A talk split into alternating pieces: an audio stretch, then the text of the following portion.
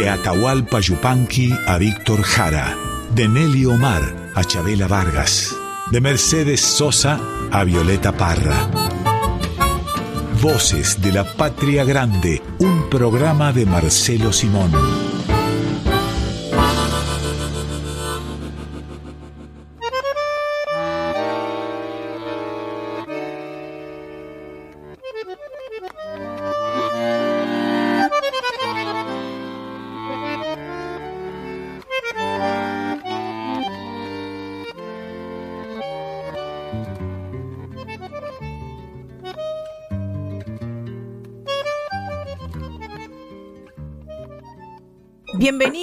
Bienvenidos a Voces de la Patria Grande. Hoy tenemos un comienzo muy particular porque comenzamos abriendo las puertas de este Voces de la Patria Grande y recibiendo amigos. ¿Cómo estás, Marcelo? Bien, bien, y no está mal abrir las, las puertas, por más que haya tanta campaña para, en contra de los choreos, eh, los latrocinios diversos, las estafas a puerta de domicilio. Las puertas tienen que estar abiertas, ¿no? Y la fraternidad argentina debe mostrarse tal como es. Y digo amigos porque seguramente este amigo con el que vamos a comenzar hablando viene acompañado, pero vamos a saludarlo a él. José Luis Serrano, muy buenos días, ¿cómo estás? Buenos días, Mariana. Un gusto, Marcelo. Un gusto, Serranito. A este, yo, como dice el viejo dicho folclórico, lo crié de potrillo. Este, lo conozco de, de muy chico, porque desde luego tenemos diferencia de edad, y lo vi crecer robustamente en, en, Córdoba, mi Córdoba, yo soy cordobés también, donde fue una figura fulgurante desde el comienzo, Serranito, ¿no? Que por algo se puso Serrano de, de apellido artístico. Sí, así es, con la ayuda del negro Álvarez. El negro Álvarez, ¿no? Bueno, sí. otro querido, inolvidable amigo, que debo darme cuenta, por si no, no lo hubiera hecho antes, lo jovato que soy, porque el negro Álvarez también comenzó en un programa mío en Córdoba. Un tipo fulgurante, para decir una palabra que tiene su rutilancia, porque se hacía el gracioso en Córdoba y lo lograba, era gracioso y lo sigue siendo en Córdoba. Y sí, y, y ahora se ha querenciado ahí cerquita en la sierra, creo sí. que anda por, por Villa Allende, por ahí. Sí, bueno, Villa Allende, que es el, lugar donde me crié y donde vivió largamente mi papá, que fue seminarista en Villa Allende, estas cosas que hacen los curas. Villa Allende no, prácticamente no es la sierra, es ya parte de la ciudad, ¿no? Una parte muy, muy linda para vivir, pero de la ciudad de Córdoba. Así es, sí. ¿Cómo va la vida, pibe? ¿Cómo andas vos? Bien, este, en estos días este, uno tiene un verdadero combate cotidiano con este escenario tan particular que se nos presenta a todos, ¿no? Y el desafío, como nunca, es aferrarse a lo que uno ama. La guitarra muchas veces es el Seguro. cable a tierra que te, te cambia el pH, los libros. Seguro. Este, un poco la huerta, porque yo vivo en el campo. Claro. Que, y en eso estamos, no sé. Y además hay un encuentro, José Luis, que se va a producir el primero de agosto, voces que se alzan en apoyo a doña Jovita y, y, tal vez podés contarnos qué es lo que te pasó con la justicia. Y lindo día bueno. para, para hablar por alguna cosa que tenga que ver con la justicia el primero de agosto, que es una fecha emblemática en la historia cotidiana de los argentinos, de los americanos. Todo viene a cuento que eh, allá en el 2016, parece que fuera ayer, pero increíblemente han pasado casi cinco años. Claro. Este, sí, increíble, ¿no? Que, que tan rápido ocurra, ¿no? Este, da la sensación de, de, que el reloj, los almanaques andan con cortoplacismo. bueno, y ahí se hizo una marcha para protestar contra una ley de bosques este, que no tenía apoyo popular, que había sido armada por gente interesada en hacer funcionar el agronegocio sin tener en cuenta este, las, necesidades que, tiene la, otra parte de la población y principalmente la, la gran necesidad que tiene la tierra de recuperarse después de que ha quedado solo el 3% del bosque nativo. Claro. Millones, millones y millones de años tardó en formarse ese ecosistema y nosotros, los bichos humanos, este, en poco tiempo eh, hemos destruido y no hemos sabido este, templarnos ni armonizar con la naturaleza en el apuro y con el cuento del progreso que nunca vino, ¿no? Claro. Siempre el progreso fue para, para algunos nada más. De eso se trata ¿no? De no saber armonizar. Está muy bueno el verbo que usás, armonizar con la naturaleza, porque todos nos hemos criado muy, muy cerca de los alambrados, pero hemos podido armonizar un poquito, aunque sea con la naturaleza. El drama es cuando parece que estamos peleados con ella, ¿no? Sí, es, es una especie de, de suicidio inconsciente. suicidio. Sí, porque lo que nos está pasando es, muy triste. Las consecuencias que puede traer esto son abrumadoras y a eso hay que sumarle que no tenemos tiempo de ser pesimistas, porque si, si vamos con una energía negativa a, a compartir con la palabra estas cosas, difícilmente nos quieran escuchar. Así que la esperanza, la alegría debe estar en nuestro relato también, ¿no? Por supuesto, y bien metida dentro del alma.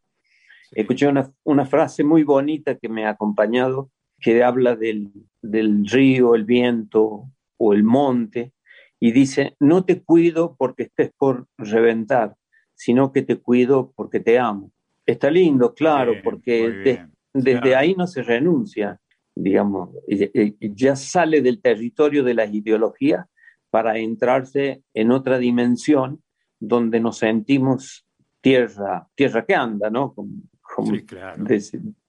sí, claro. Hay una vieja expresión en quichua que le gustaba citar al viejo Atahualpa, que era runa camasca, ¿no? Claro. El hombre es tierra que anda. Es eh, interesantísimo eso.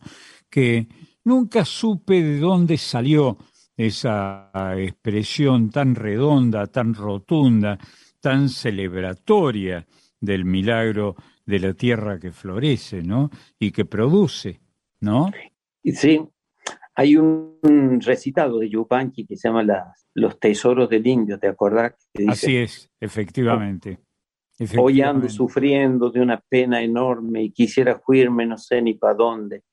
Es que mi guaguita se ha venido de golpe preguntando, Tata, ¿por qué somos pobres? Yo quise contarle cualquierita cosa, pero como nunca me calló la boca.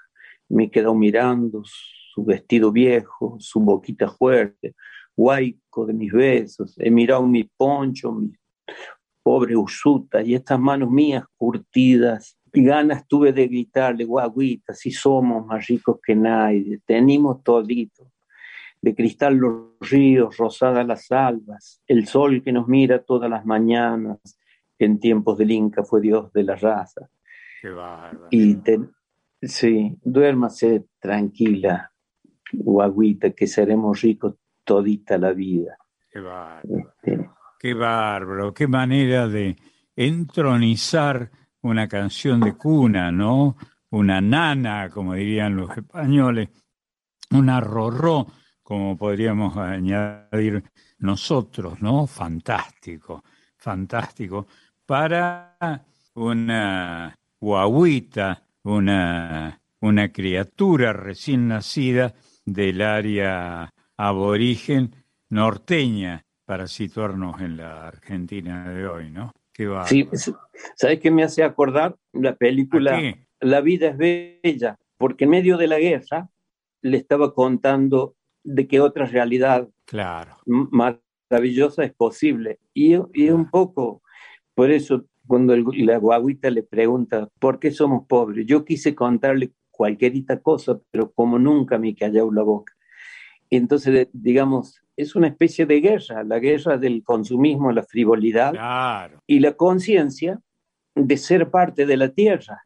Y reacciona diciéndole, quédese tranquila, guaguita, que seremos ricos todita la vida.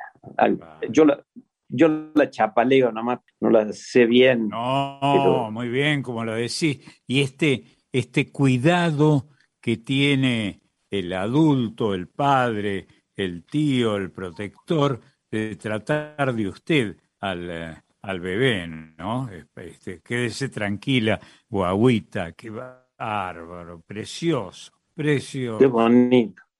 lindo recuerdo. Sí, hermoso.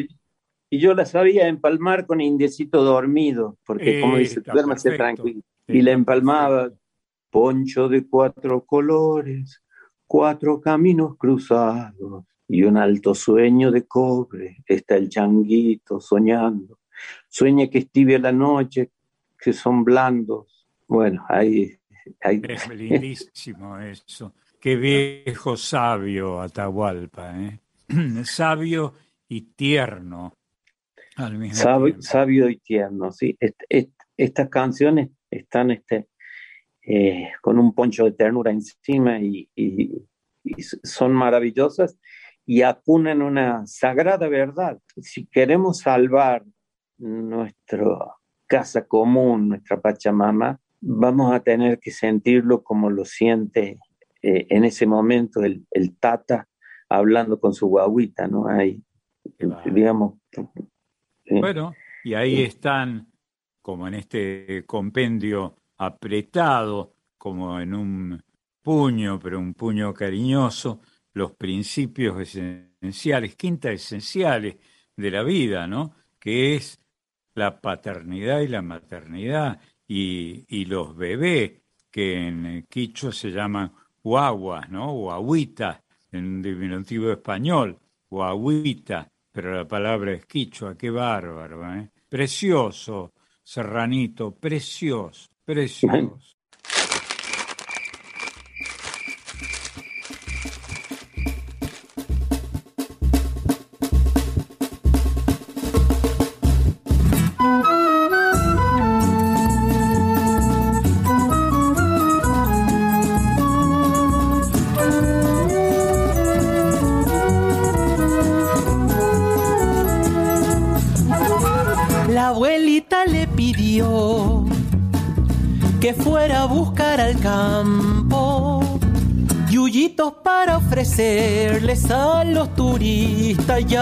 Poblado, ataditos de tomillo y peperina pa'l yerbiado.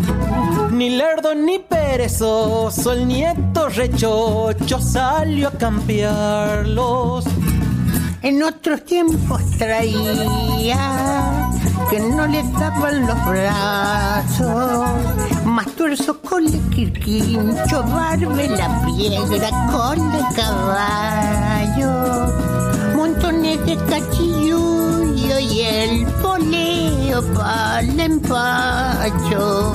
Palam, palam para el reuma, menta, carqueja, chamico y sauco la madre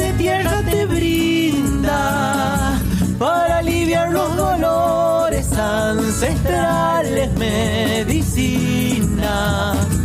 Tesoros del verde monte que siembra el viento y madura el sol. Ay, añoro el monte, como supo ser y como sueño que siga siendo. Con el flequillo chuño y el cuero todo tiznado. Con las usutas ardidas volví el nieto triste el rancho. Con el incendio en sus ojos y su corazón humeando. Solo traía en sus manos un ramo de jarilla que había salvado. ¿Quiénes serán los que queman con su malicia los campos? Aquel que enciende la llama con la codicia de un incendiario. Pero la vida renace con la lluvia del verano y reverdece la madre naturaleza, pájaro y flor. Pachamama te brinda para aliviar los dolores ancestrales medicina. Tesoros del verde monte que siembra el viento y madura el sol. Tesoros del verde monte que siembra el viento y madura el sol. Tesoros del verde monte que siembra el viento y madura el sol. Escuchábamos Tesoros del Monte de Diego Cortés por Diego Cortés con Doña Jovita. Y seguimos conversando en Voces de la Patria Grande con José Luis Serrano, actor, músico, creador de Doña Jovita. Antes recordabas, José Luis, esa belleza de Yupanqui, ese recitado que solés hacer con Indiecito Dormido. Bueno, me he acordado de casualidad porque asocio esta, esta situación que se está viviendo, digamos, algunos podrán haberle visto a algún, algún rostro ideológico, pero no, en realidad yo me, me, miro como un bicho humano que le toca vivir en este espacio y en este tiempo y me doy cuenta de los, de los errores que hemos venido cometiendo y simultáneamente también este, disfruto de los milagros que me da el, el monte. Hasta tanto es que a veces, cuando están lindas las noches, salgo a caminar, conozco un poco los senderos y si hay una buena luna, a las noches es impresionante a la noche la actividad nupcial que hay de insectos y de aromas hay más insectos de noche que de día, este, eso dicen los entomólogos. Es verdad, y si aparece una luz ni te cuento, claro. sí. ¿Y cuál es tu zona de las sierras? Eh, la Rabona, vos estuviste la Rabona, sigue siendo, claro. Lindo las Rabonas, ¿eh? Un lugar paradisíaco, paradisíaco. En Córdoba, en la Córdoba mía, yo eh, lo, digo con timidez porque no vivo allá, aunque soy de allá, la Rabona era el nombre de que usábamos cuando faltábamos a clase y también le decíamos la chupina o las chupinas. El sinónimo. Claro, Rabona por la por una estancia que tenía una, una yegua la cola chupina, la cola cortada cuando yo vivía en Formosa le decían colincho o en, ah, en colincho o, o he sentido moto con la cola cortada moto también. cortado, claro. Sí, en, en Santiago, ¿no? Sí. Bueno, acá es chupino, pero sin duda que el dueño de esas yeguas y de esa estancia era de la, de la provincia de Buenos Aires, porque ahí sí, sí le dicen Rabona, ¿no? Claro, es verdad, sí, sí, sí. Sí, Chupina es bien de Córdoba, que yo recuerde, ¿no? Y es también el nombre de la falta, o se te nombraba de esa manera cuando faltabas a clase. Te hacías la chupina. Qué la cortaste. ¿eh? Está bien, tiene, tiene sentido. Le cortaste. Casi poético, una poesía un poco falsaria, pero linda. Bueno, ¿y cómo anda la vida, eh, maestro? Y en, en este momento, este, eh, acompañando este movimiento espontáneo de la gente que ha querido solidarizarse con este juicio que me están haciendo, que, que en primera instancia lo ganamos, después apelaron. Es un juicio porque doña Jovita salió a defender el monte diciendo que un periodista había mentido. está todo grabado. Eh, se ah. prueba la mentira de un movilero de Cadena 3. De Cadena 3. Y, Sí, un movilero dijo que éramos 300 personas y en realidad eran siete cuadras de gente y un poquito más. Qué. Como 15 mil personas conmovidas, sobre todo porque les había tocado muy de cerca una situación de desastre ecológico, que fueron los aluviones que hubo en, en las Sierras Chicas, ahí en, en Mendiolaza, Unquillo, Río Ceballos, Villa y hasta hubo muertos y así que Qué bárbaro. Eh, la gente sal... ahí vivía Alberico Mancilla hasta hace poco. Así es sí. Y bueno y el, el, cordobés de la capital sintió de cerca el golpe de la construcción irresponsable hecha sin sin códigos de edificación en cualquier lado en la montaña. De cualquier manera claro. Claro y los los árboles son los que con sus raíces retienen y sostienen la tierra, se llama bosque protectores. Y hay una ley del año 1953, que es una ley nacional, que declara que, que esos bosques son intocables. Es el bosque protector porque si no se desmorona toda la montaña y, se destruye. De hecho, eso es lo que está pasando. Seguro. Y bueno, ¿y cómo está ahora las y la, la, situación está ahí, me dieron la razón el, primer, primer juez, después apelan, le dan la razón a él, volvemos a apelar nosotros, le vuelven a dar la razón a él y ahora hemos apelado de nuevo. Y a partir de eso, digamos, la gente que tiene conciencia de este desastre empezó a organizarse y ha preparado un, un espectáculo para el primero de agosto que se llama Fiesta de la Tierra y la gente puede comprar comprar la entrada y verlo por internet, ¿no? Este, por YouTube. El primero de agosto, ¿no? Una fecha importantísima en el calendario folclórico. Comienza el mes de la mala suerte, se supone, ¿no? Eh, claro. El mes del mal agüero. Entonces, agosto es largo ya, agosto. Hmm. este, entonces, ahí todos los rituales y celebraciones se hacen para romper ese conjuro.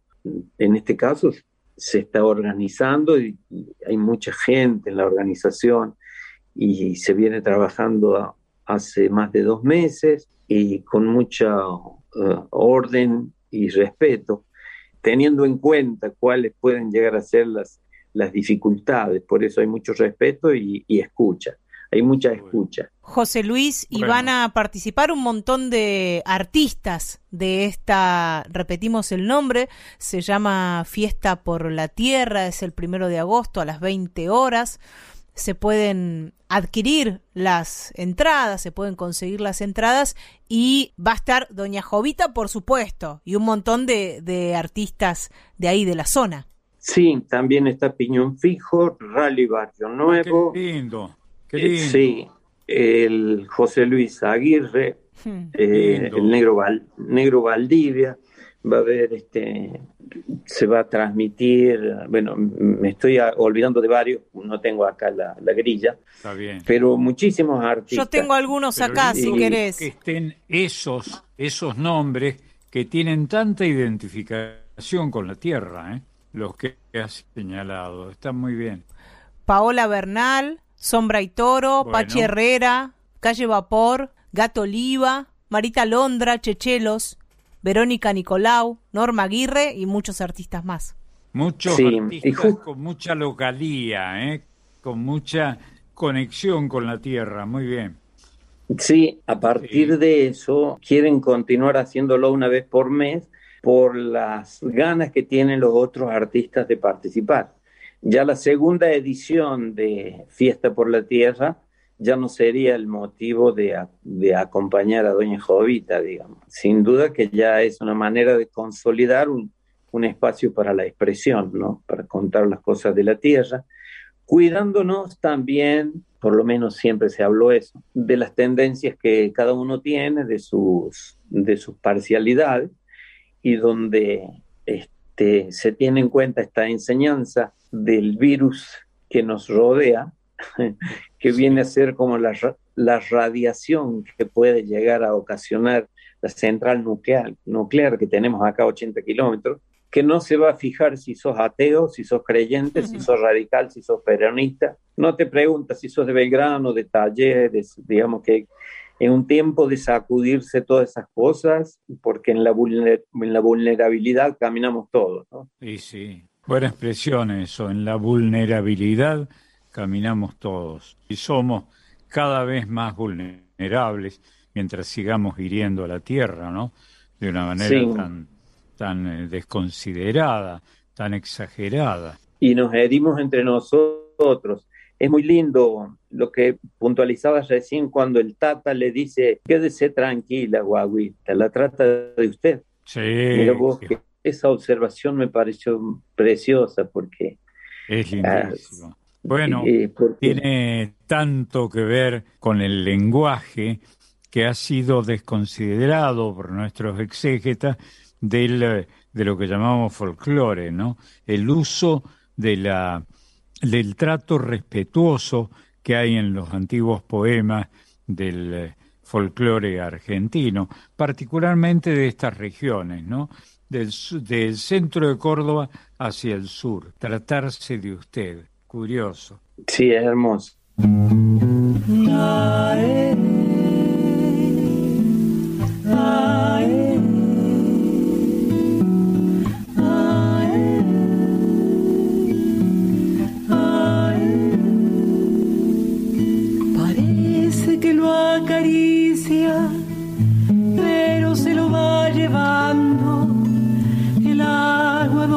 hay monte hace del suelo un espanto. Los pájaros no regresan a la ternura del árbol en las zonas liberadas al maltrato del solazo. Con el monte no, déjenlo vivir corazón dispuesto a seguir a la vida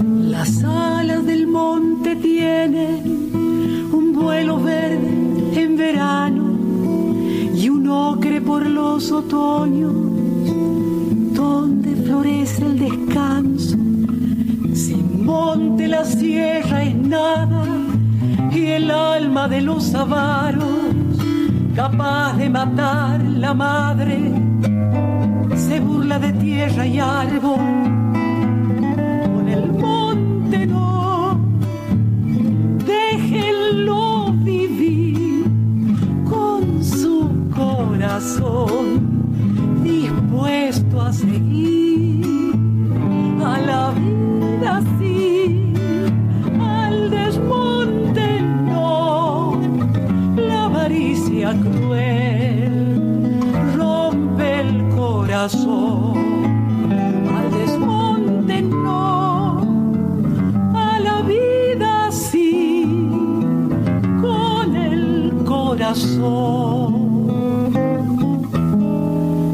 dispuesto.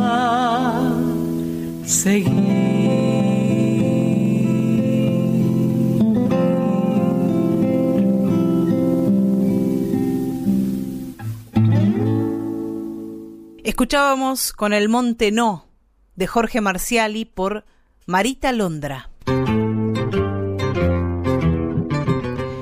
Seguimos en Voces de la Patria Grande conversando con José Luis Serrano, el creador de Doña Jovita, con esta fiesta de la tierra que se viene. Quedan todas y todos invitados el primero de agosto a las 20 horas a este streaming Fiesta por la Tierra del que van a participar un montón de artistas. Ustedes pueden conseguir las entradas a través de Ticketway. Ticketway con W, ahí, guay, ahí pueden conseguir las entradas para sumarse a esta fiesta de la tierra. Y José Luis, no sé si anda Jovita por ahí para que la saludemos. Sí, hace rato que estoy acá arrinconadita porque se ha puesto frío. Y cuando hablan de agosto, que es largo y angosto, ah, ya estoy, ya estoy preparando los chocos. Tengo tres tres chocos engordados porque Marcelo, Marcelo sabe que yo me tapo con perros. lindo, qué lindo. Como, como eh, había un no familiar, seguramente alguien a quien conoces o has sentido hablar de él, el viejo Vizcacha, que también se tapaba con perros. En fin, un amigo de un personaje, los argentinos, creo que conocemos, que se llamaba Martín Fierro.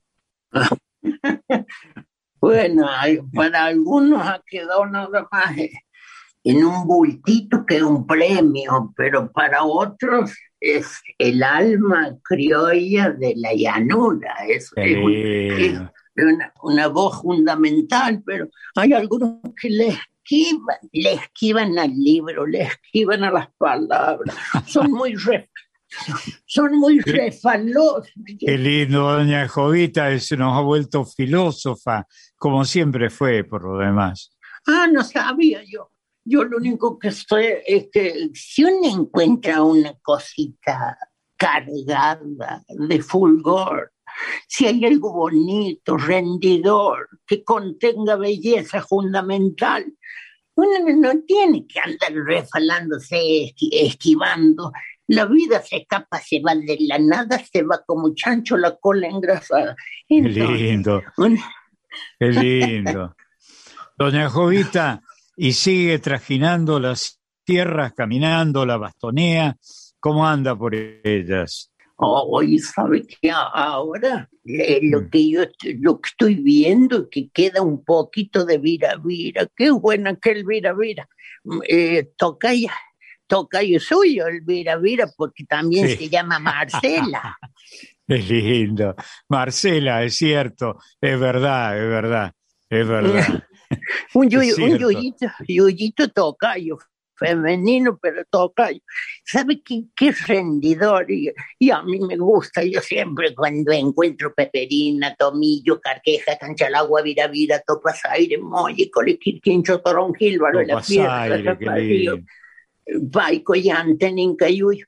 Pero en este tiempo hay florcitas y van a durar, no sé si van a alcanzar a llegar a agosto, pero hay florcitas de Marcela, de Vira Vira, que eso es, eso es para tomar a la tarde, como buscando el sosiego de las tripas y el sosiego del alma. Y esta hora ya no es para tomar mate, ni té, ni café.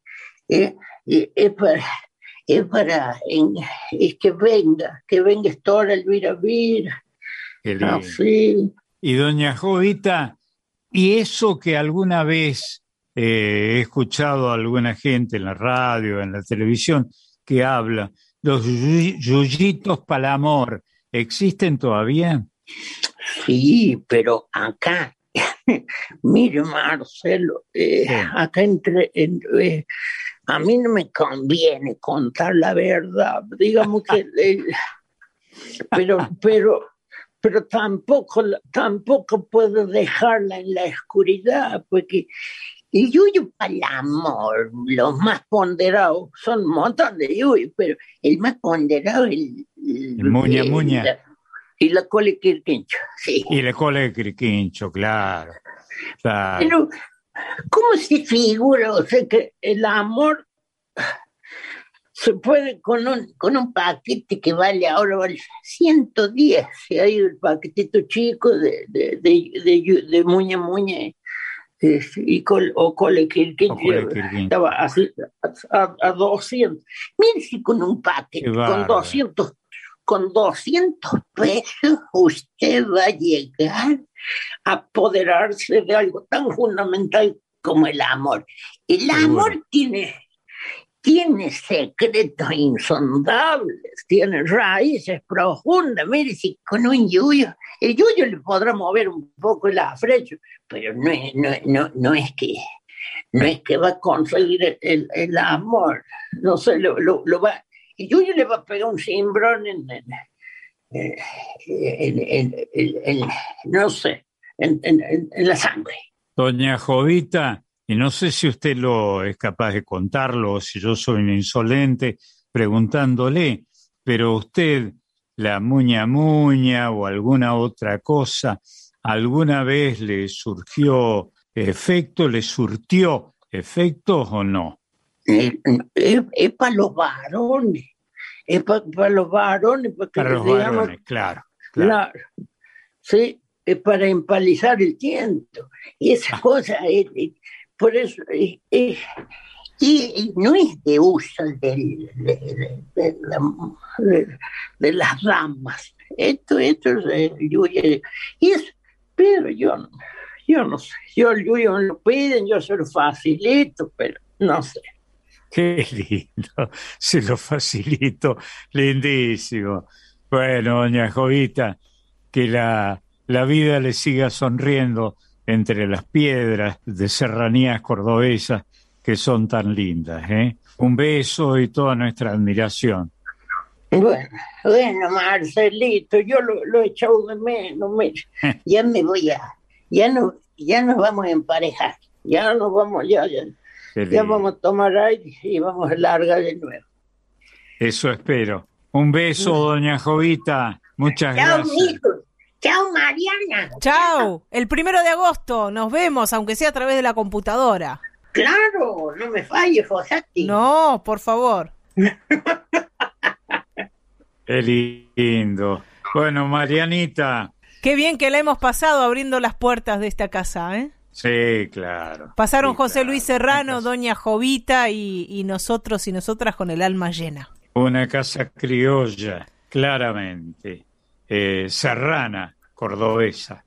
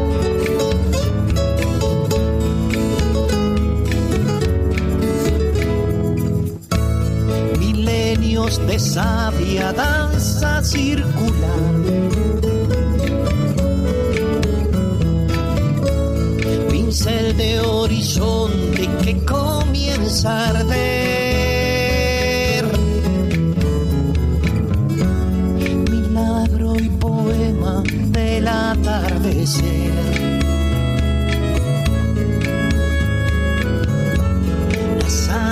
lo llevan grabado en la piel.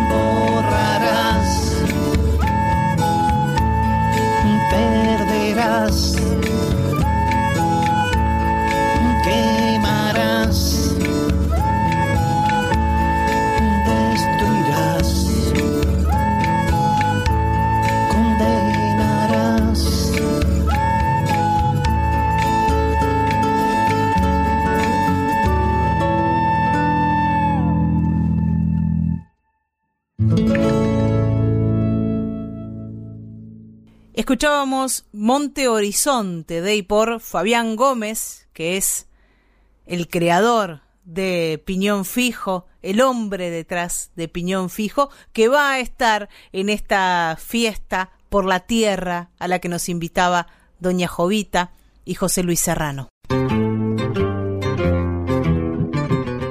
Seguimos, Marcelo, en este Voces de la Patria Grande, donde hemos recibido amigos para comenzar. Y hablando de amigos y amigas, si te parece, vamos a presentarnos. Antes de presentar el tema de este domingo, nos presentamos. ¿Qué te parece? Eh, está bárbaro porque además somos amigos, está bien. Pedro Patzer es el encargado de pensar cada una de las temáticas de estos programas y de musicalizarlos. Además, Marisa Ruibal es la productora de este programa y además, en un ratito nomás, llega con la columna de las infancias, con el piberío, como nos, gusta decirle. Es cierto.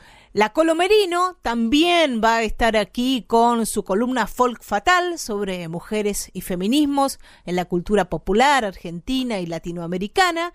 Y tenemos nuestro equipo fundamental, artístico técnico, integrado por Diego Rosato, que es quien edita este programa, que como ustedes saben, y si no lo saben, se los contamos ya mismo, se emite grabado. Así que, si se quieren comunicar con Voces de la Patria Grande, nos pueden buscar en las redes sociales, en Facebook e Instagram, y ahí mandarnos los materiales que quieran, hacernos comentarios, todo lo recibimos a través de las redes hasta que podamos volver a hacer el programa en vivo, en la radio. Y por último, Máximo Vargas. No sé si lo conoces, Marcelo es un muchacho quiaqueño que sabe bastante de folclore, me dijeron. Él eh, sí, es el que más sabe. El que más sabe. Bueno, ahí está, es el que más sabe y, y él es nuestro consultor permanente. Pedro Patzer para hoy propone Sociedades Extraordinarias, Encuentro ah, de Creadores. Y el primer encuentro es un encuentro, Marcelo, del que fuiste testigo, o por lo menos de la producción que trajo aparejado este encuentro, que es el encuentro de Eduardo Falú y Jaime Dávalos como autores. Sí, bueno, fui muy amigo de los dos era un honor que, no, que, que me han hecho, ¿no? Estos grandes creadores, extraordinarios creadores. Yo creo que la dupla de autores más importantes que tuvo el noroeste argentino, Falú y Dávalos. Canciones extraordinarias, además, tipos de un humor eh, exultante que exhibían con, eh, con eh, fluidez permanentemente en las reuniones que se hacían, sobre todo en lo de Poncho Marrupe, que era la finca La Candelaria, donde se hizo la samba que se llama también así, ¿no? Y donde ellos se encontraban particularmente y a veces nos hacían la concesión de permitirnos estar. ¿Qué era eso que sucedía ahí de tomar y obligar? Dele tomar y obligar, dice la samba de la Candelaria. Bueno, el obligo es una vieja costumbre del norte argentino y de el oeste de Cuyo en la Argentina también, ¿no? El obligo es levantar la copa de vino, acercársela a alguien y exhibir una, una similar, este, un duplicado de esa copa y obligarlo al otro a que la beba, ¿eh? con eh, eh, familiarmente, amicalmente. Eso era el obligo, ¿no? Y de ahí salió lo de tomo y obligo. Ahora, ¿cómo le habrá llegado eso de tomo y obligo a Gardel y a Manuel Romero?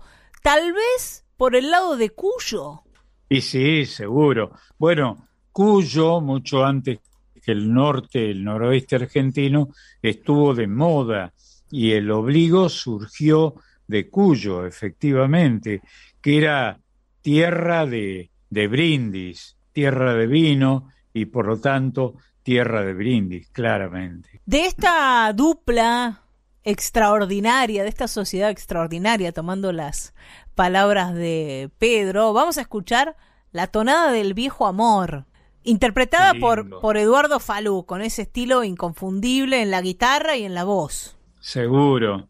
Bueno, eso surgió de, de ahí, de la finca La Candelaria. Bueno, ahí vamos, la escuchamos. Venga.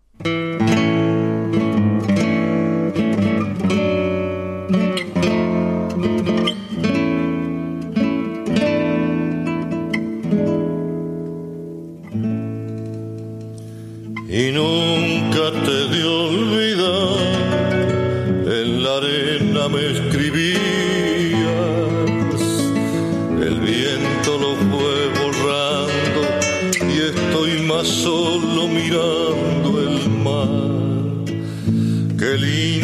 cuando una vez bajo el sol del mediodía se abrió tu boca en el beso damasco lleno de miel. Se abrió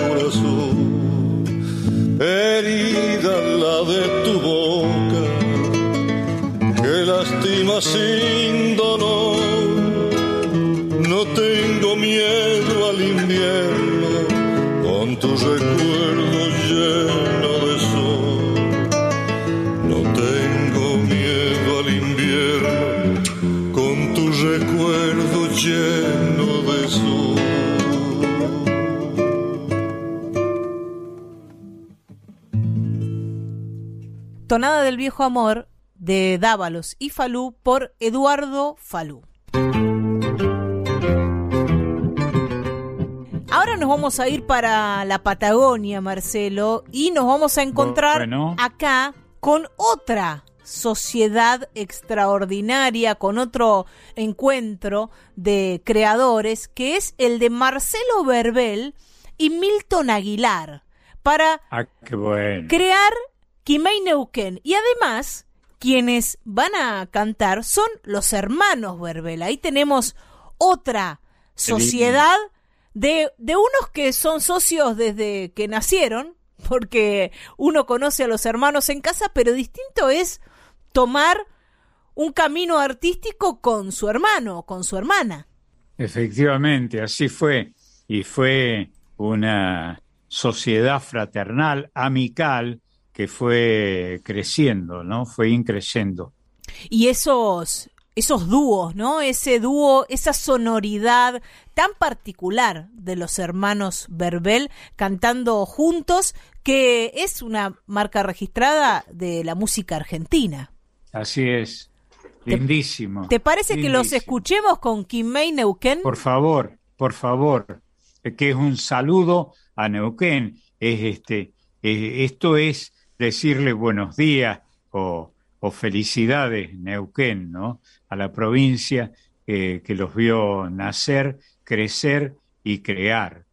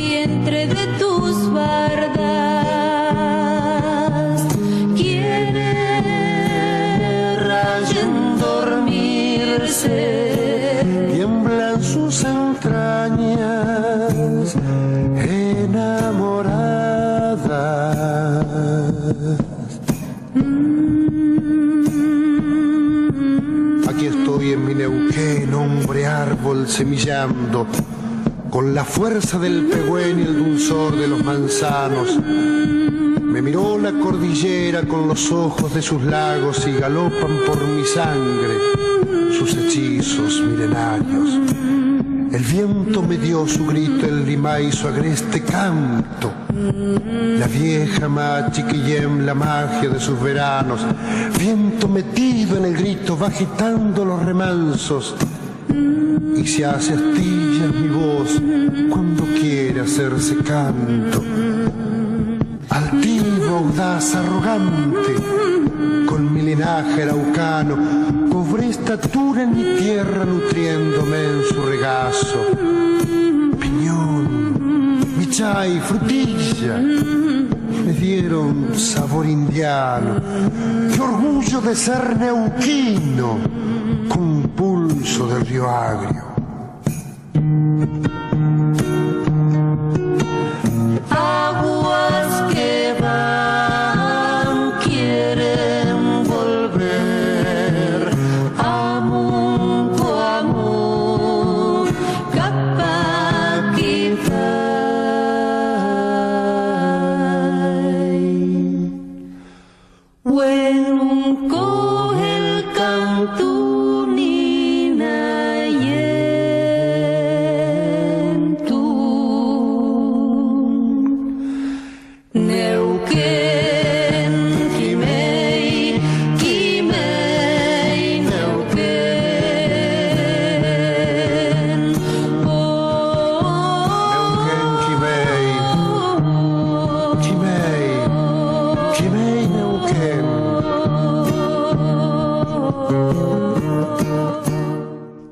De Marcelo Verbel y Milton Aguilar por los hermanos Verbel.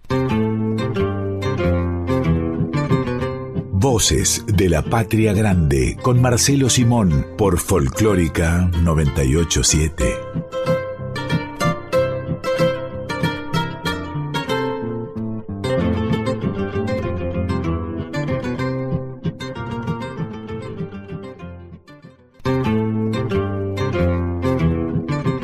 Estás escuchando a Marcelo Simón en Voces de la Patria Grande.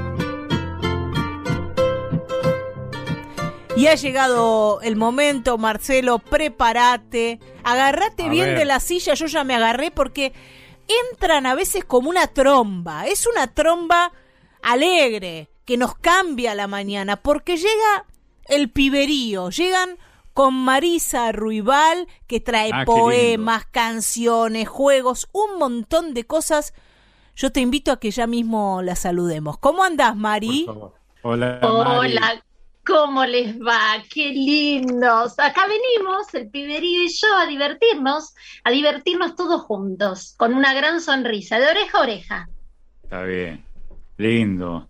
¿Qué tenemos hoy, Marisa? En este domingo tan especial que estamos compartiendo todos, no les quiero quitar mucho tiempo, pero yo vengo con una sociedad extraordinaria y un encuentro de creadores como nos propone Pedro, que tiene que ver con la literatura infantil. Y yo lo primero que imaginé es esa unión y esa sociedad entre el escritor y el ilustrador. El escritor y el ilustrador trabajan juntos, van de la mano. El escritor crea una historia, el ilustrador la imagina y la representa. Entre los dos hacen magia para los chicos, Marce, pura magia. Escritor e ilustrador crean, inventan, nos presentan mundos con letras y con imágenes. Así que yo te traigo hoy una colección que se llama Paco del Tomate. Ah, mira. Fernando de Bedia es quien la escribió y Poli Bernatene es quien la ilustró.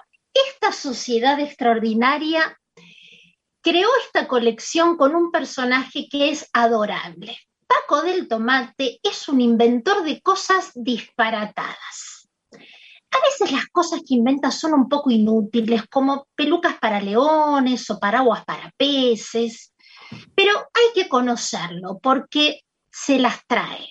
Vive en el barrio de los inventores. Paco del Tomate inventó el agua que no moja. Presta, presta atención, Marce, ¿eh? porque la inventó a pedido de un nene que no quería bañarse. Entonces Paco del Tomate dijo, bueno, que hay que hacer algo. Inventó el agua que no moja.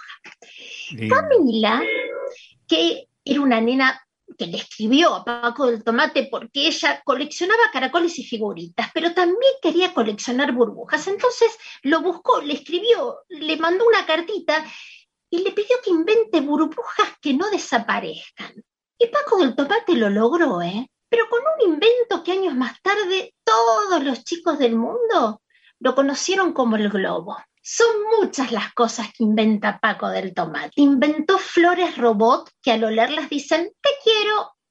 Inventó besos electrónicos para guardar en el bolsillo una mosca robot matamoscas, un perfume con los mejores aromas del barrio, con la rosa roja del jardín de, Doña Chusmona, que es la vecina al frente, con el aroma del limón del limonero de la cuadra, el aroma de las medialunas de la panadería del barrio. De todos los inventos de Paco, que a algunos le fallaban, el que más fascina a los chicos es un invento que en su inicio quiso ser un, un plato volador, pero que terminó siendo, ¿sabes qué, Marce? ¿Qué fue? La calecita. Bueno. empezó con un plato volador y terminó con una calecita. Bueno, yo los invito a que busquen esta colección. Son cuatro libros, en cada uno van a encontrar tres cuentos, en donde hay diversión, emoción, locuras, disparates. Al final de cada libro, Paco les cuenta a los lectores otros usos bastante locos de sus inventos. Personajes divinos, entrañables, que invitan a los chicos a la lectura, las ilustraciones complementan estas historias con personajes muy expresivos, los colores son preciosos, las escenografías donde transcurren las acciones son hermosas, que es lo que te decía recién, el ilustrador se imagina lo que el escritor está inventando, y también hay historias de cuando Paco era chico. ¿Sabes cómo se lo imaginó Poli Bernetene a Paco del Tomate? A ver. Se lo inventó con pelo colorado, bigote blanco, anteojos, un moño verde, pantalones rayados y tiradores. Así se lo inventó y lo imaginó Poli Bernatene. Pero los chicos también pueden imaginar en sus casas cómo puede ser este, este creador tan loco que se llama Paco del Tomate. Búsquenlo, se van a divertir y en casa también pueden inventar historias.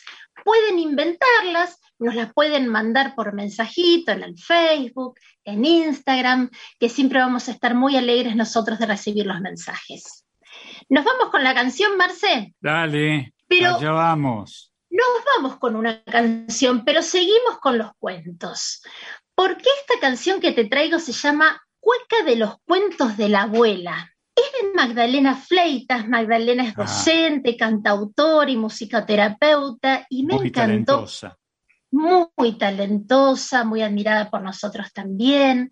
Y ahora que estamos hablando de estas sociedades extraordinarias, encuentro de creadores entre escritor e ilustrador de los cuentos infantiles, ella habla de los cuentos que le contaba la abuela. Mi abuela contaba un cuento que le contaba su abuela. Y es tan lindo estar sentado a upa de mi abuelo, sentado a upa en el regazo de mi abuela con cuentos, escritores, músicos, ilustradores.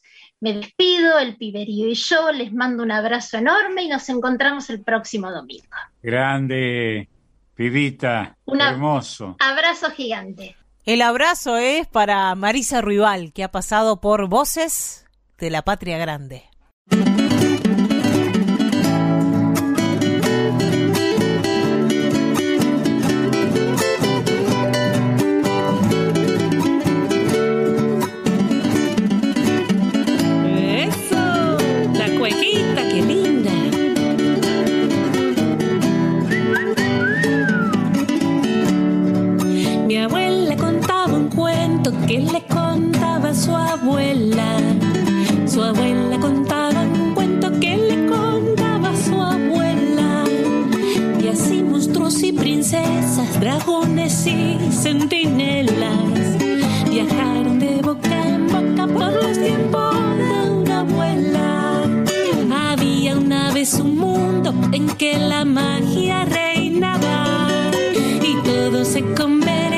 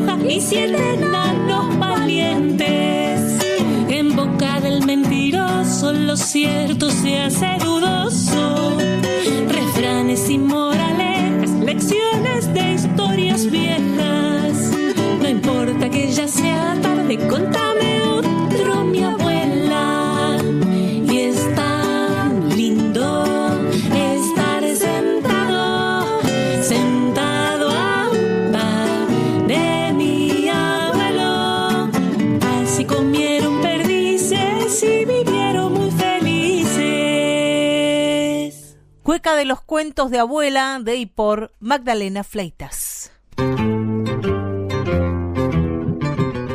Seguimos, Marcelo, en este Dale. domingo de sociedades extraordinarias y vamos a ir a, a otra sociedad, a otro encuentro que has visto de cerca. Ariel Petrocelli, Lito Nieva y Daniel Toro se juntaron Claro. e hicieron el Antigal, esa obra increíble.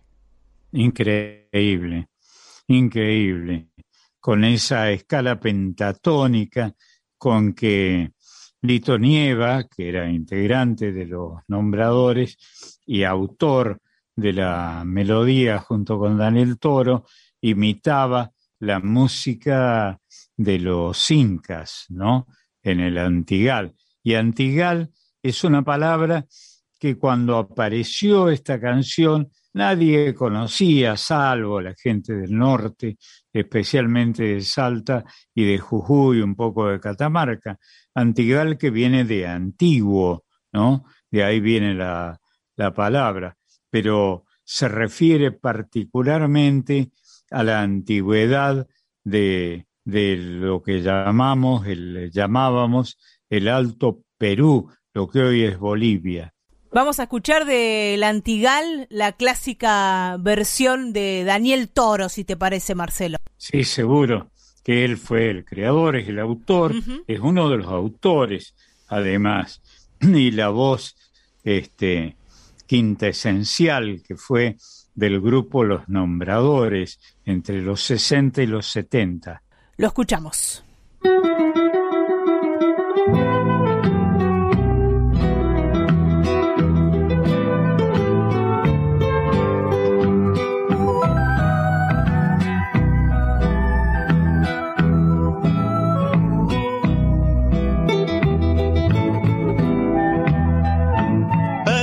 Viejo brazo se quedó el ayer, rescoldo del alma arisca que se fue. El tiempo en tus manos solas quedó tendido sobre la luz. Sangre le seca en la mañana, llorando siglos a la voz del sol. El grito inca estremeció el dolor. Silencio descanso por tu cuerpo va. Las piedras al viento les roban la sal. Los grillos duermen la tarde.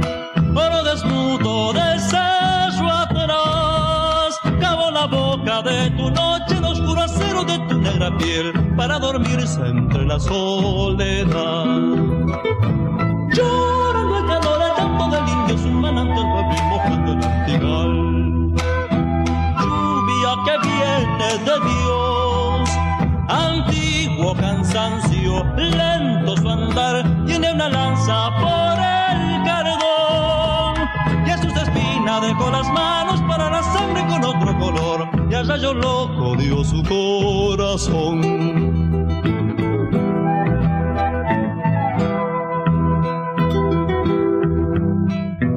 El destino de tu nombre fue final y la luna que ya ya no alumbra más. Selló su vientre y por la frente se desangró. Dejó sus huellas hacia el norte, buscó camino para ya morir y como madre lloró también su mal. Ronda por adentro el amo sideral anda por tus venas desde que se fue. Levanta tus ojos negros para cubrirte muerto y leal. Clavó su pecho en la roca como una vida y sin gritar su voz, yo en el cielo echa una maldición. Llorando el calor, el canto del indio es un manantial febril mojando el antigal lluvia que viene de Dios. Antiguo cansancio, lento su andar, tiene una lanza por el cardón. Para la sangre con otro color. Y al rayo loco dio su corazón.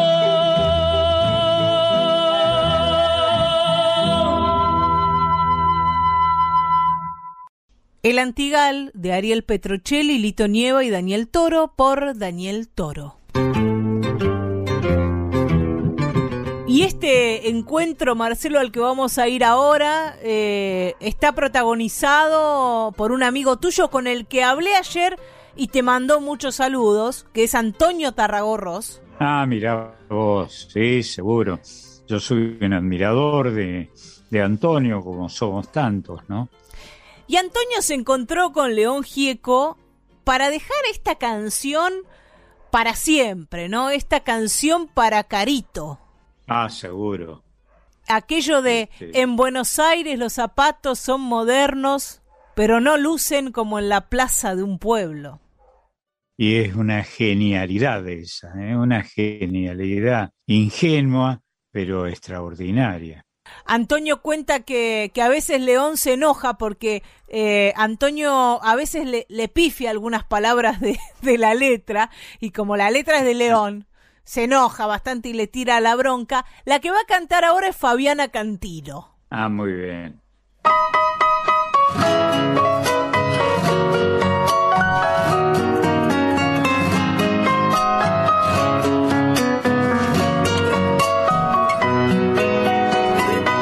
Sentado solo en un banco en la ciudad,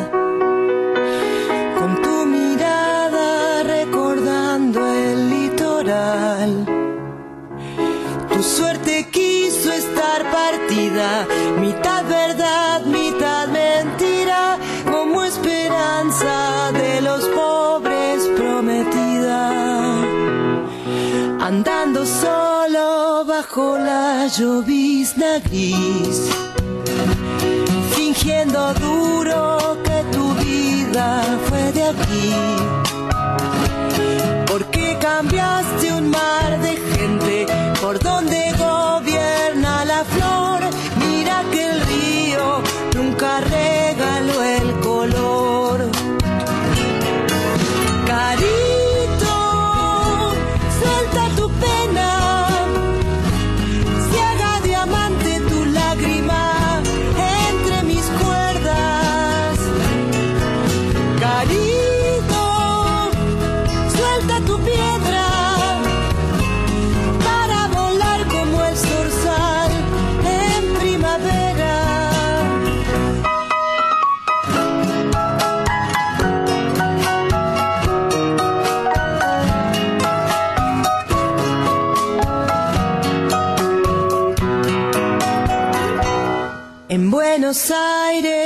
Zapatos son modernos,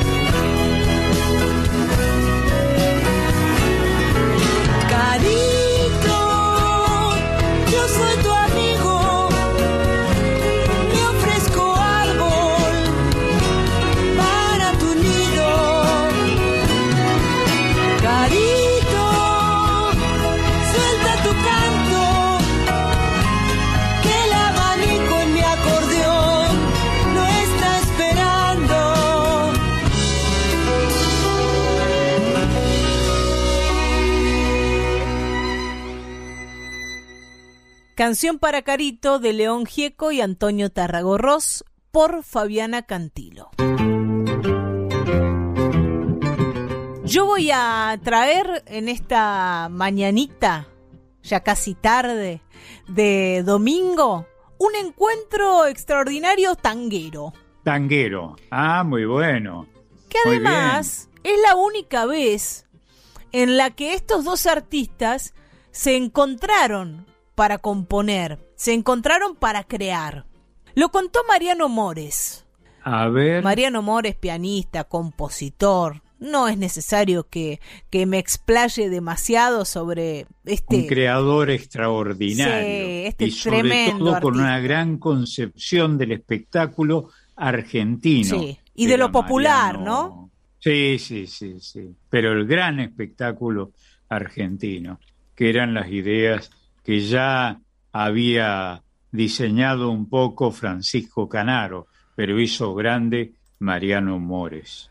Sí, y, y Canaro fue director de, de Marianito, porque en ese momento le, le decían Claro. así, era pianista de la orquesta de Canaro y en algún momento la popularidad de, de Mariano casi que le peleaba a la popularidad de, de Canaro y ahí fue cuando Mariano decidió irse de, de la orquesta para hacer su propio camino. Así es, un tipo de una creatividad extraordinaria, ¿eh? un gran artista argentino, de ese show del espectáculo que extrañamos algunos veteranos como yo.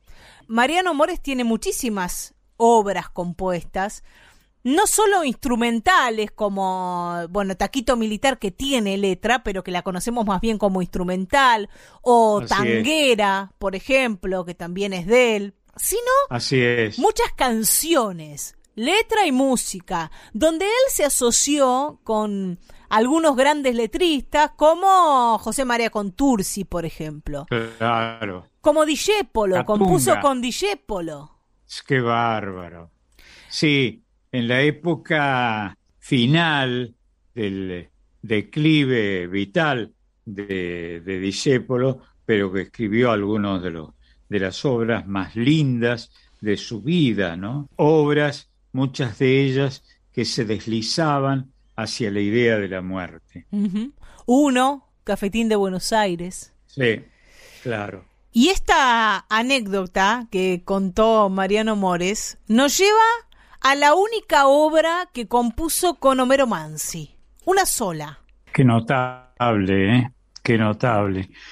La historia nos lleva al final de la vida de Homero Mansi. Homero Mansi se, se enfermó Así en el es. año 1951 murió Sí. un 3 de mayo. eh, venía con una con una con un cáncer que que lo lo afectó muchísimo y que lo hizo pasar Así por, es. por una enfermedad muy dolorosa, muy complicada. Y poquito tiempo antes de morir, Mariano Mores lo fue a visitar. Estaba muy enfermo, esto contó Mariano. Conversando, Homero Mansi le dice, me voy a ir sin haber escrito nada con vos y no me lo perdono. Y vos también, que nunca fuiste capaz de decírmelo. Mariano le contesta, es que me pareció imprudente porque vos siempre trabajaste con Troilo y además lo de ustedes tiene un sabor local y lo mío en cambio no es tan localista, tiene un corte más universal. O sea que el tipo encima se agrandó, Mariano Mores. Se hizo el humilde y después Mirá se agrandó. vos. Pero algo de razón tenía, me parece. ¿eh? Y sí, y sí, por supuesto. Como insistía, dice Mariano, le pregunté si había un piano en la casa. Y le, hizo, le hice escuchar algo que yo estaba preparando para la película Corrientes Calle de Ensueños. Se fue a la sala y desde el dormitorio Homero Mansi lo escuchaba. Y ahí mismo, dice Mariano Mores, sacó el monstruo, al borrador, ¿no? De la métrica. El monstruo, sí. Sí. Se le llama monstruo a la, a la primera letra, la que fija los sonidos en general de todo el texto que se va a desarrollar después, eh, corrigiendo. Ese es el monstruo. Se despidieron, Mariano se fue, y tres días después, Homero Mansi lo llamó diciéndole hice una cosa preciosa. y ahí eh, nació esta belleza que es una lágrima tuya, Ah, qué que, lindo. que es un aire campero. ¿no? Es, es una canción campera. Campero y lánguido Sí. por ahí, ¿no? Pero altamente artístico, eh, una gran definición artística, ¿no? Escrita en las alturas, parecía. Esta canción la estrenó Troilo en Radio El Mundo y, y fue un éxito, un éxito inmediato. Es una belleza que ha quedado para siempre, que nos habla de la posibilidad, ¿no? Que hubiese sido esta dupla de Mansi y Mariano Mores si Mariano se hubiese animado antes a faltarle el respeto y a pedirle de hacer cosas juntos. Por suerte llegaron sobre el filo del final de la vida de Homero Mansi a hacer esta belleza que va a cantar Nelly Omar, si te parece. Qué lindo.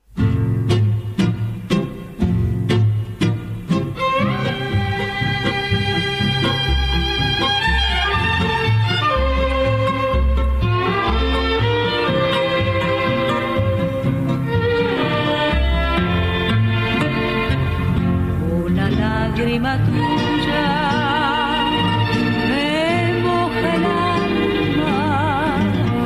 mientras rueda la luna por la montaña.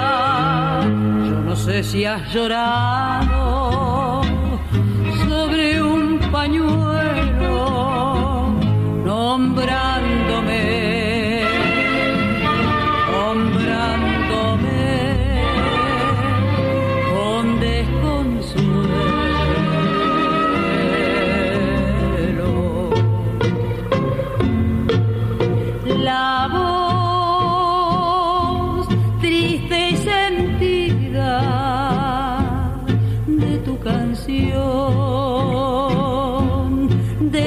otra vida me dice adiós.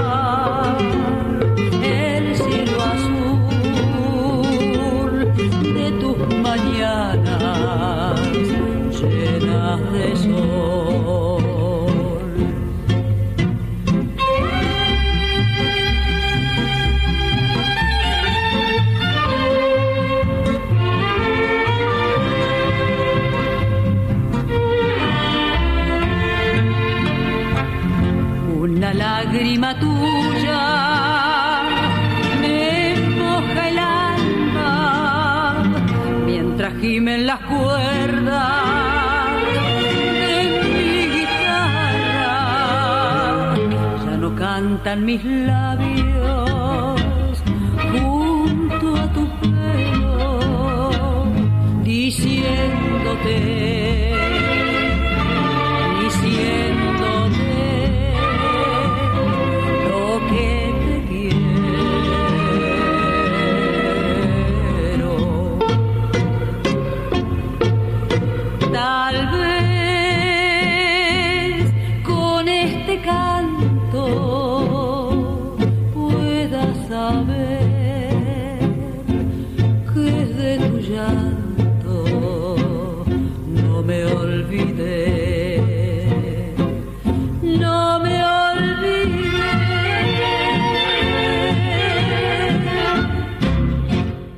Una lágrima tuya de Mores y Mansi por Nelly Omar. Seguimos compartiendo, Marcelo, esta mañanita, este mediodía de encuentros extraordinarios, de creaciones que se produjeron gracias al encuentro de dos artistas, como en este caso de Ariel Ramírez y Félix Luna, que no solo compusieron Alfonsina y el mar, sino obras integrales, ¿no? Claro, eran creativos, muy creativos, sin duda. Y este Alfonsina y el mar forma parte de Mujeres Argentinas, porque trabajan en, en distintas series de canciones por temática, ¿no? Esa fue una idea, fundamentalmente, la obra, desde luego, es de de los creadores que acabas de decir, pero la idea fue de Félix Luna, que él tenía ganas de, de exaltar esas figuras emblemáticas y no demasiado mencionadas hasta ese momento en la historia de la canción en la Argentina. Siempre decimos que, que queda fuera Eva Perón de, de esta obra y que tendría que haber estado, pero tal vez todavía cuando se hizo la obra había algún tironeo con la figura de Evita? Sí, desde luego. Yo recuerdo habérselo dicho a, a Félix Luna, que además de, de haberlo admirado muchísimo, éramos compañeros de trabajo. Él dirigía, había, tenía dos publicaciones, la editorial Honegger. Una de esas publicaciones era la revista Todo es Historia, que dirigía Félix Luna.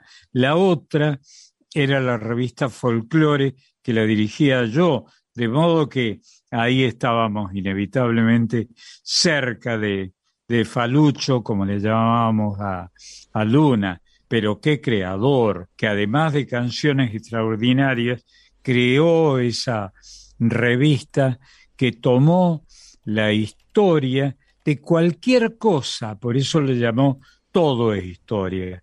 La historia de un club de fútbol, de, lo, de una cancha de bocha, de lo que fuera, y la convirtió en una exégesis notable. ¿eh? Eso fue la revista Todo es Historia, cuyo director fue eh, Félix Luna. Y mirá si tendrá alma universal esta canción, que la va a cantar una de las principales cantoras actuales de América Latina. Ella es de Ciudad de México, mexicana, Natalia Lafourcade. ¿La escuchamos? Dale. Por la blanda arena que la el mar, su pequeña huella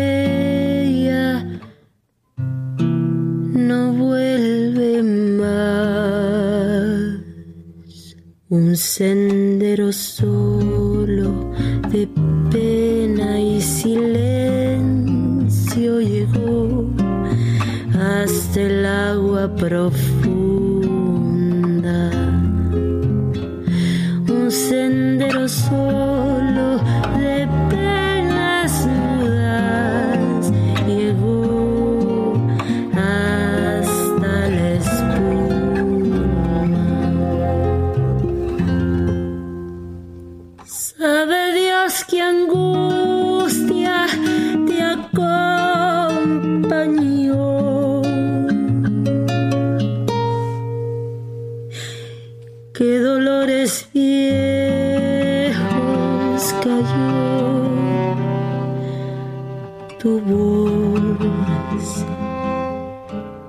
Para recostarte arrullada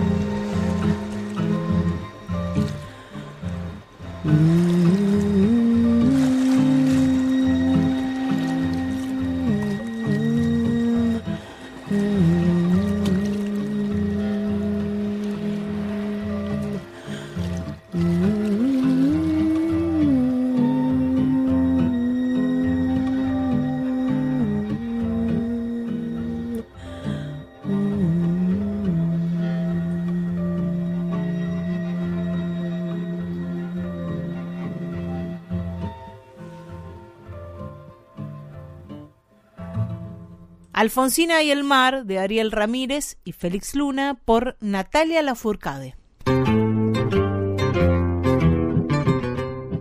En Voces de la Patria Grande ya se viene la columna Folk Fatal y si decimos Folk Fatal, mujeres y feminismos en la cultura popular argentina y de América Latina, tenemos que saludar y tenemos el gusto de saludar a Emiliana, la Colo Merino. ¿Cómo estás, Colo? Muy bien, acá andamos. ¿Cómo estás vos, Marian? Ahí a Marisa, bueno, a Pedro que seguramente estará escuchando y a vos, Marcelo. ¿Cómo va? Hola, pibita. Eh, bienvenida, como siempre. Te esperamos mucho. Bueno, me alegro. Yo también los Con espero a ustedes porque quiero decir. me gusta conversar, me gusta conversar, ustedes ya lo saben, pero además con ustedes en particular y sobre todo eh, usando estos disparadores que trae Pedro en cada programa. Sociedades extraordinarias, encuentros de, de creadores. Yo en este caso diría de creadoras, porque como ustedes saben y como acaba de, de anunciar Mariana, mm, me ocupo de, de las mujeres en el arte generalmente, ¿no? En la muy historia bien. también.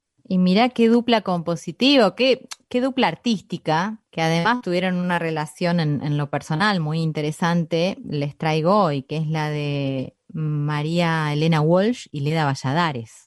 Sí, Y qué sí. dos nombres este, importantes, ¿no? Imbo- tan Independientemente importante. de ser mujeres, digo, en la cultura Y- en general para nosotros es importante. Y ellas no desdeñaban hablar del, eh, del amor que tuvo que ver con historias de mujeres y de hombres, y a veces de mujeres con mujeres. Es notable esto, ¿eh? Lo que lograron Leda Valladares y María Elena Walsh, que son dos autoras que en lo personal me atraviesan.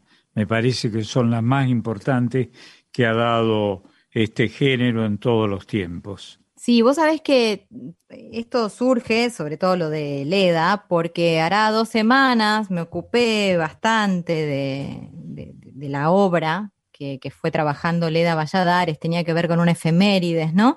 Y, y en función de eso, y sumado al disparador que plantea Pedro, me apareció María Elena Walsh. Eh, de María Elena Walsh hemos hablado mucho más que de Leda, ¿no? En, en los últimos programas y, conversando acá con vos. Nunca te pregunté si conociste a Leda Valladares y, y- y qué podés decir de ella. Me voy a tomar el atrevimiento aprovechando, porque todo lo que yo puedo conocer lo conozco a través de, de los textos, de los libros, pero vos que lo has No, la vivido un conocí poco más. muchísimo. Hablé mucho con Leda, la admiré y la sigo admirando muchísimo. Una gran escritora, una gran animadora cultural y una mujer con una capacidad de observación notable, ¿eh? Leda. Recuerdo, la recuerdo mucho en dos instancias. Primero, difundiendo mucho la obra de su hermano, Del Chivo Valladares. Chivo Valladares. Ella exaltaba mucho la obra de su hermano, que era buena, pero yo creo que la de ella era mejor que la del Chivo. Me parece a mí, pero sobre gustos ya sabe, se ha escrito tanto y tan diverso, y hay para cada expositor hay una exégesis, ¿no? Bueno, de Leda se conoce muy poco de su propia autoría. Creo que la, la pata fuerte en todo caso de, de la obra de Leda fue recopilar y detenerse a investigar sobre todo lo, anónimo, ¿no? Tradicional y popular, sobre todo de- del norte pero, país. pero no como autora, pero sí como exégeta. Ella escribió mucho y habló mucho. Yo mismo hablé muchísimo con Leda Valladares sobre la literatura en general. Ella era licenciada en literatura de la Universidad de Tucumán, creo recordar. Así Este, es, sí, sí. Yo sé que era profesora de filosofía y creo que se había especializado en ciencias de la educación, así que sí, seguramente por Sí, ahí andaba. sí, Aparte, una mujer con una mentalidad eh, súper, súper eh, abierta, interesante. Si bien se detuvo a investigar sobre, sobre las vidalas o las bagualas de, de nuestro noroeste, Esa fue la gran especialidad de Leda. también era un amante del jazz y, y del blues. Y tenía un grupo que esto, cada vez que hablo de ella me gusta todos. citar. El jazz Sí. particularmente, el blues si me permitís, este, eh, yo creo que es parte del jazz, ¿no? Pero como quiera que sea, el blues es una, una maravilla, ¿no? Una maravilla que ofrece la música del mundo y que le ha ofrecido América al mundo, sin duda. Estamos de acuerdo. Te decía que hay algo que siempre me gusta citar cuando hablo de Leda y es esa agrupación que había formado con personajes hermosos como Adolfo Ábalos, como el Cuchi, este, como el Mono Villegas, que se llamaba grupos fijos porque se consideraban a sí mismos folclóricos, intuitivos, jazzísticos, Ah, originales y surrealistas. Qué lindo que te acuerdes de eso, de verdad. Ellos inventaron eso. A los Ábalos le gustaba, a los hermanos Ábalos le gustaba hacer esa cita, ¿no? De fijo. Es fantástico, ¿no? Una gran creación intelectual y al mismo tiempo de una gran movilidad. Claro, y que de alguna manera te pinta también hacia dónde miraban, ¿no? Artistas como estos que nombramos y sobre todo, en este caso, como Leda Valladares. Y más tarde, María Elena Walsh. María Elena tenía 10, 11 años menos que Leda. Sí. Ellas se conocen, se admiran mutuamente y como ya todos sabemos a esta altura, se enamoran. Mm, Comparten un, un viaje importante juntas. Estuve leyendo ahí y en algunas fuentes veo que Pero en Europa. claro, pero leí por ahí que, mm, que Leda fue quien la invita a través de, de- de una correspondencia a María Elena a visitarla en Costa Rica. En otros lugares leí que en realidad el primer encuentro entre ambas fue en Panamá.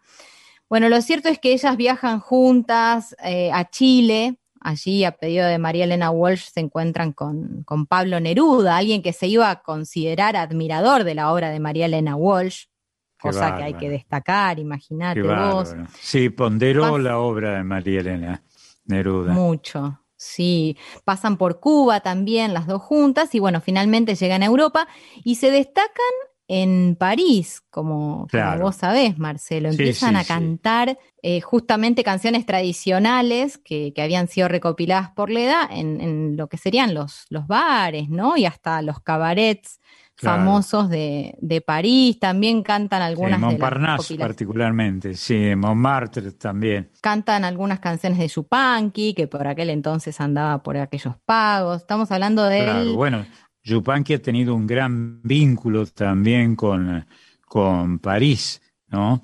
Yo siempre recuerdo que mm, Yupanqui alguna vez me ofreció, me presentó a Nenet, a su mujer, y me ofreció cierta forma de hospitalidad por mi ascendencia. Pues mi, mi padre, como vos sabés, era parisino, había nacido en París, en Francia.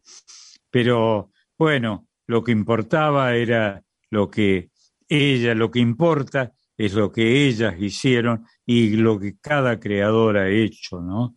Y lo que ellas hicieron fue extraordinario. No han tenido todavía el homenaje que se merecen.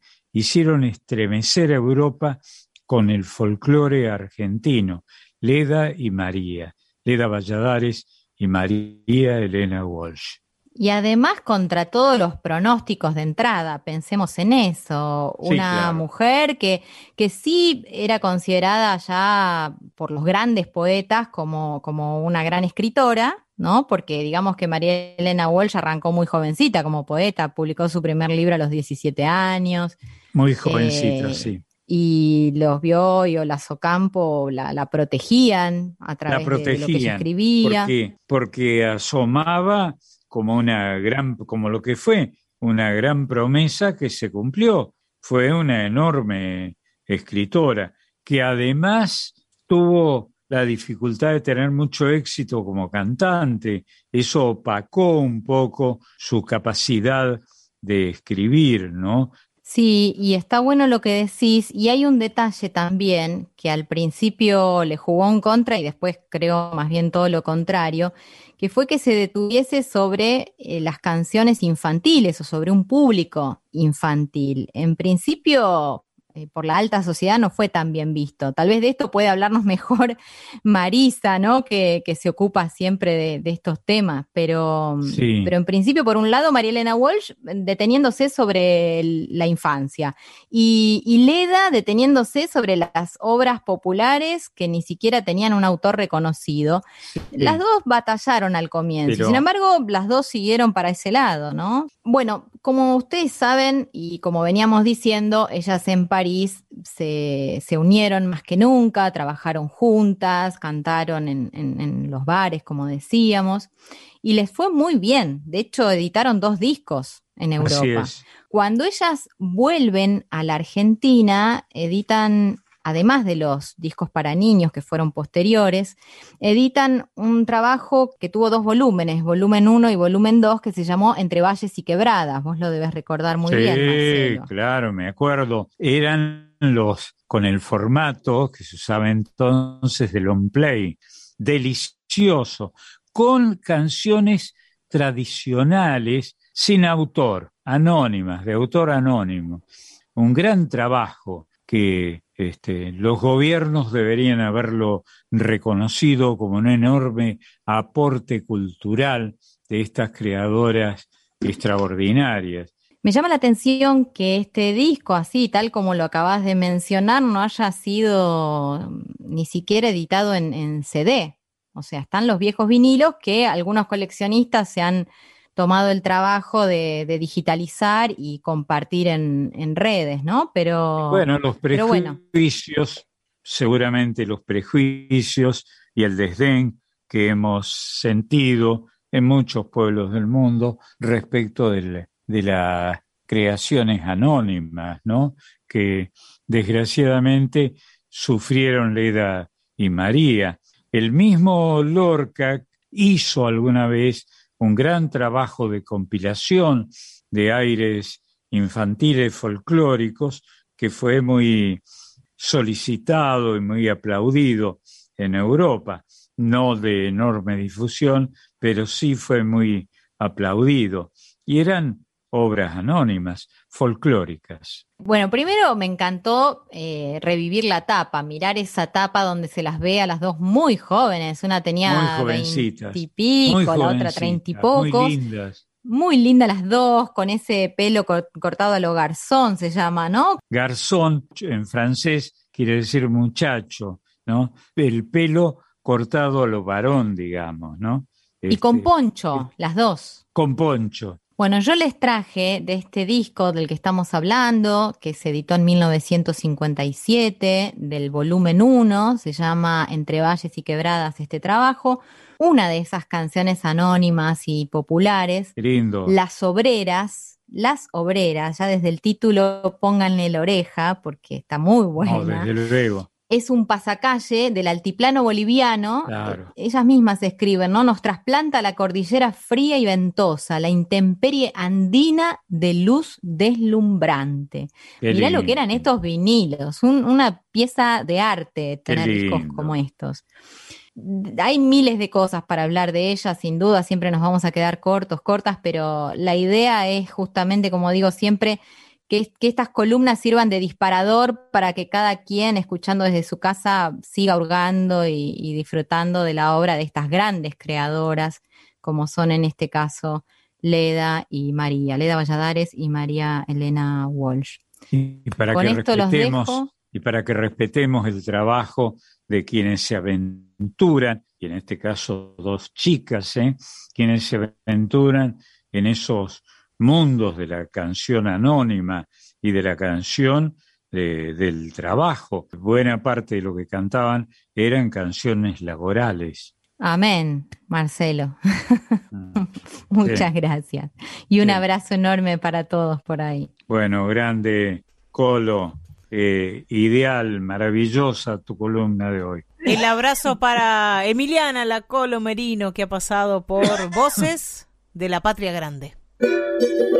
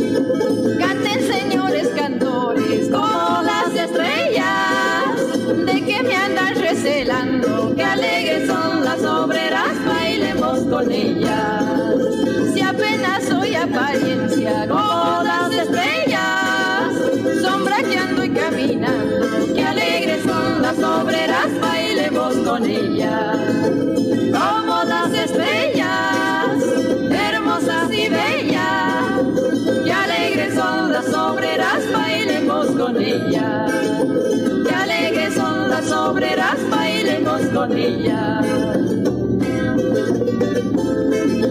Supiera que yo cantando como las estrellas, algún alivio tuviera, que alegres son las obreras, bailemos con ellas. De la noche a la mañana, como las estrellas, cantando me amaneciera, que alegres son las obreras, bailemos con ellas.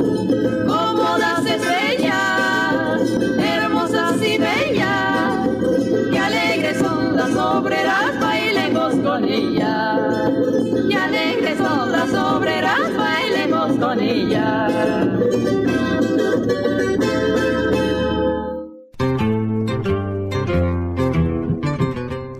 Y hemos llegado al final de este Voces de la Patria Grande de hoy, donde recibimos visitas, donde fuimos testigos de encuentros de creadores y creadoras extraordinarias y extraordinarios. Así que, Marcelo, con la panza llena nos vamos hoy. Es cierto, es cierto. Y, y con los ojos también llenos, viendo gente tan linda como son nuestras columnistas, entre otras, este, eh, y nuestro, nuestras exégetas aquí. Enhorabuena, felicitaciones. Nos vamos a ir con un encuentro extraordinario para grabar un disco, pero que además fue un encuentro extraordinario en la vida de estos dos artistas, porque Mercedes Sosa y Charlie García Ah, sí. se amaban. Sí, sí. Eh, Mercedes lo protegía a Charlie. Yo me acuerdo en la casa de Mercedes que frecuentábamos tanto, ella más de una vez sentada al lado nuestro, como siempre hacía, ¿no? Ella estaba cerca de todos nosotros, ha- hablo de Mercedes, ¿no?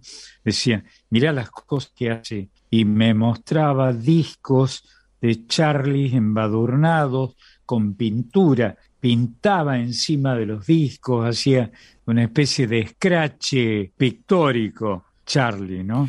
Bueno. Y Mercedes lo protegía y- y lo, lo admiraba. Es esta época de Charlie García, del Charlie García experimental, de Sí. músico de vanguardia, en la época que se le llama Say No More dentro de la... De Say la- No More, sí, cierto. De la carrera de Charlie. O sea, es que la, la mamá, que fue amiga de, de todos nosotros, fue colega nuestra. Era una difusora de la televisión, productora de la televisión.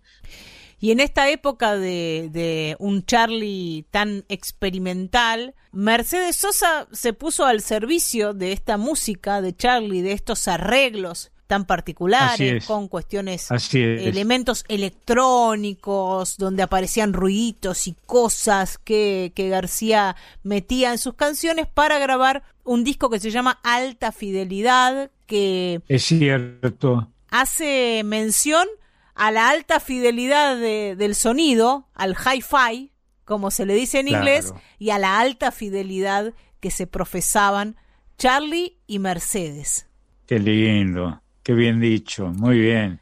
Muy bien. Nos vamos a ir con Cómo mata el viento norte de Charlie García y nos reencontramos el domingo que viene, ¿te parece? Va a ser un honor para nosotros y siempre muy lindo escucharte, piba. Igualmente, Marcelo, un placerazo formar parte de este equipo de Voces de la Patria Grande y en una semana estaremos aquí.